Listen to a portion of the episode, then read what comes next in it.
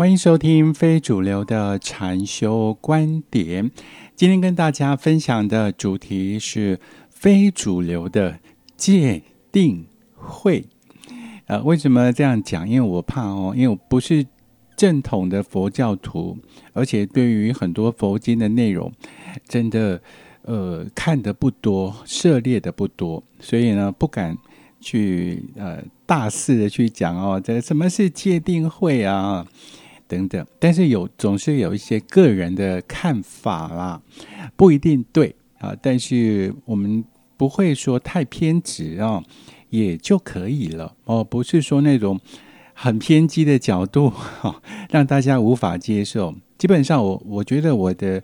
论点哦，还不至于哦，会感觉很跳痛啦。哦，所以希望大家也能够慢慢理解哦。我在讲这些关于修行啊、禅修方面的内容哦，所抓的角度大致是如此啦。好，也希望不会太过无味。好，界定会哦，你如果从网络呃搜寻的话，很多啊一一串出来，但是我觉得。很容易受到误解的，就是“戒”这个字了。呃，一般我们听到什么佛教啊，五戒、好十戒，还有什么菩萨戒，一堆戒，有没有？还有一般生活生活当中常听到的戒烟啊、戒酒啊，好戒什么戒什么。这个戒哦，我不认为它是所谓的禁止。好，可是，一般。你说这种五戒啊、十戒啊，很多都是一般都禁止嘛。我不认为它真正的意思是禁止。例如说，我举个例子哦，大家可以马上啊就体会一下，这个戒如果是禁止的话，有没有效果？就是我请大家，你现在一分钟就好，一分钟脑海里面。不要出现猴子的影像，就一分钟就好，千万不要让猴子出现在你的脑海当中。然后你试试看，这样的一个镜子，这样的一个戒，它是有效还是没效？我不认为它就是呃，真的是告诉你不能做这个，不能做那个。好，我认为在佛陀的这个。教义里面来讲哦，整个世界、整个宇宙，没有什么真的是错的地方。那只是看个人的分别的角度。你要说是错的，有一天有可能它也变成对的。所以很多浪子回头的这种故事哦，在耶稣基督也有这样的比喻啊。当你做错了很多很多事情以后，你可能呃精疲力尽，后来呢就真的认为不应该再这样下去了哦，然后放下屠刀，立地成佛啊，有很多这样子，我们没有办法说去呃批评啊这个是错的，那个是对的啊，也就是因为这样子，我要讲戒的意思，就是维持在一个中道的。角度中道的一个观点，例如说戒烟，哦，你都不能完全戒，不能抽烟，一根都不能抽哦。结果越想不能抽，越抽越多哦。就像我刚刚说的，一分钟都不能让猴子出现你的脑，嗯，在你的脑海当中。可是 怎么偏偏偏偏你一禁止我以后，就开始狂出现在我的脑海中了。就是这样子，所以我不认为说禁止哦，这样是一个有效的方法。当然，佛教有很多的戒律啊，我也不晓得到底是佛陀传下来的，还是后来的这些宗教的哦老板们这些大头他们所传下来的规矩啊，我们不晓得。呃，历史啊，这经过两千多年，很多的一个传承啊，多多少少。都不一样了，否则哦，也不会有禅宗的出现，对不对啊？不立文字，教外别传。那我们话说回来，戒这个字哦，就是适当。比如说我们在吃的方面，我们就很警觉的哦，适当的吃，不吃多，也不要吃太少。在各种生活的行为方面，我们也不用太过头，也不用不够，过于不及呀，就是维持在一个一个中道的角度。包括我们很多的观念，我们认为这个是对的，那个一定是错的，好像这个世界的真理就不是对就是错，其实不是如此，有可能对的也是错的，有可能错的其实是对的，你很难去判断。就像你看很多的连续剧啊、电影啊，不就这样吗？一开始看，哦，这个是坏蛋。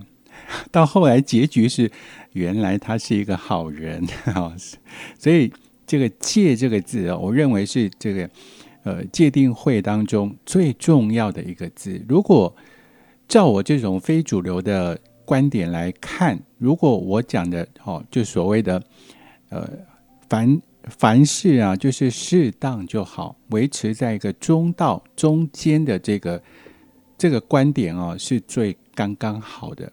啊，比如说你在个性方面，我既不阳刚也不阴柔，我就是维持在中间，不偏不倚，维持在中道。这这就是我认为戒的意思。可能跟现在很多主流主流的一些佛教他们的什么戒律哦，会有很大的不同。那是不是哦？那我可不可以不能吃素啊？我只能吃荤了啊？不能吃荤，我只能吃素啊？那如果你说啊，戒是适当的意思，那我是不是可以吃肉？其实啊，我真的也不晓得到底是不是佛陀讲啊，绝对不能吃肉。这个在佛陀的角度来讲哦，在世界宇宙哦都是很完美的，佛陀不会说啊，这什么是很烂很差的？他的他的观点里面不会有这种东西，他最多就告诉你如是。好，就是如是这两个字。不，既不批评他，哦，也不用去包养他，就如是就好。这样的观点，我我认为才是佛陀真正要传达的意思。那么定哦，就是在你的思想逐渐没有这么的复杂之后呢，思想跟思想之间，也就是你的念头跟念头之间的空隙。越来越高，越来越越宽，越来越久，这个叫做定。一般讲的定，呃，不管道家啦，或者是在一些修行团体上面哦，也都有所谓的叫做内观哦。我觉得这佛陀讲的阿那波那，或者是一个一些内观法门，也都是把所有的杂念化为一个集中的一个念头。例如说，我们内观，我们的胸口，好有一颗呃橘红色的光球，好，这也就是呢收摄的意思。所谓定啊，就是收摄你的杂念。当你在生活当中，你的生活习惯都很适当的时候，那么这个定就会出现。这个定之后呢，你的念头越来越宽。好，距离越来越宽的时候，你会发现，在这种念头跟念头中间的这个定，它会产生很多的那种突破啊！我常常觉得，我们的脑袋念头啊，念头跟念头好像是一个栅栏，那个那个围栏有没有？一一个念头是一个那个围围篱的那个桩，哈，围篱的桩。一根一根的插着，当这个缝隙越来越大的时候，你是不是就可以看到外面的世界？你是不是可以感受到？哎，哦，这个牢笼 牢笼外的世界有一股清新自由的感觉。好，这就是定定的越久，当然你能感受的越多，到最后就就会产生一个爆发的现象，就会爆发的现象。你会突然的领悟到，原来这头脑这个小小的空间，并不是你的住所，并不是你的归宿，你的真正的家在头脑的外面。也就是说，当这个头脑的念头这一根一根一根形成的那种好围篱的桩都被拔除之后，也就是无念之后啊，你会发现，哎，这个我的我的家，我的家原来这么大，那原来的家在哪里？不见了，哎，原来我的家是这么大。你会非常的错愕，这这是从定到会哦，它是一个爆发，它是一个爆发，完全不一样的感觉。哦，你可能很一开始也觉得，呃，住在这个头脑的围栏里面哦，觉得很有安全感，对不对？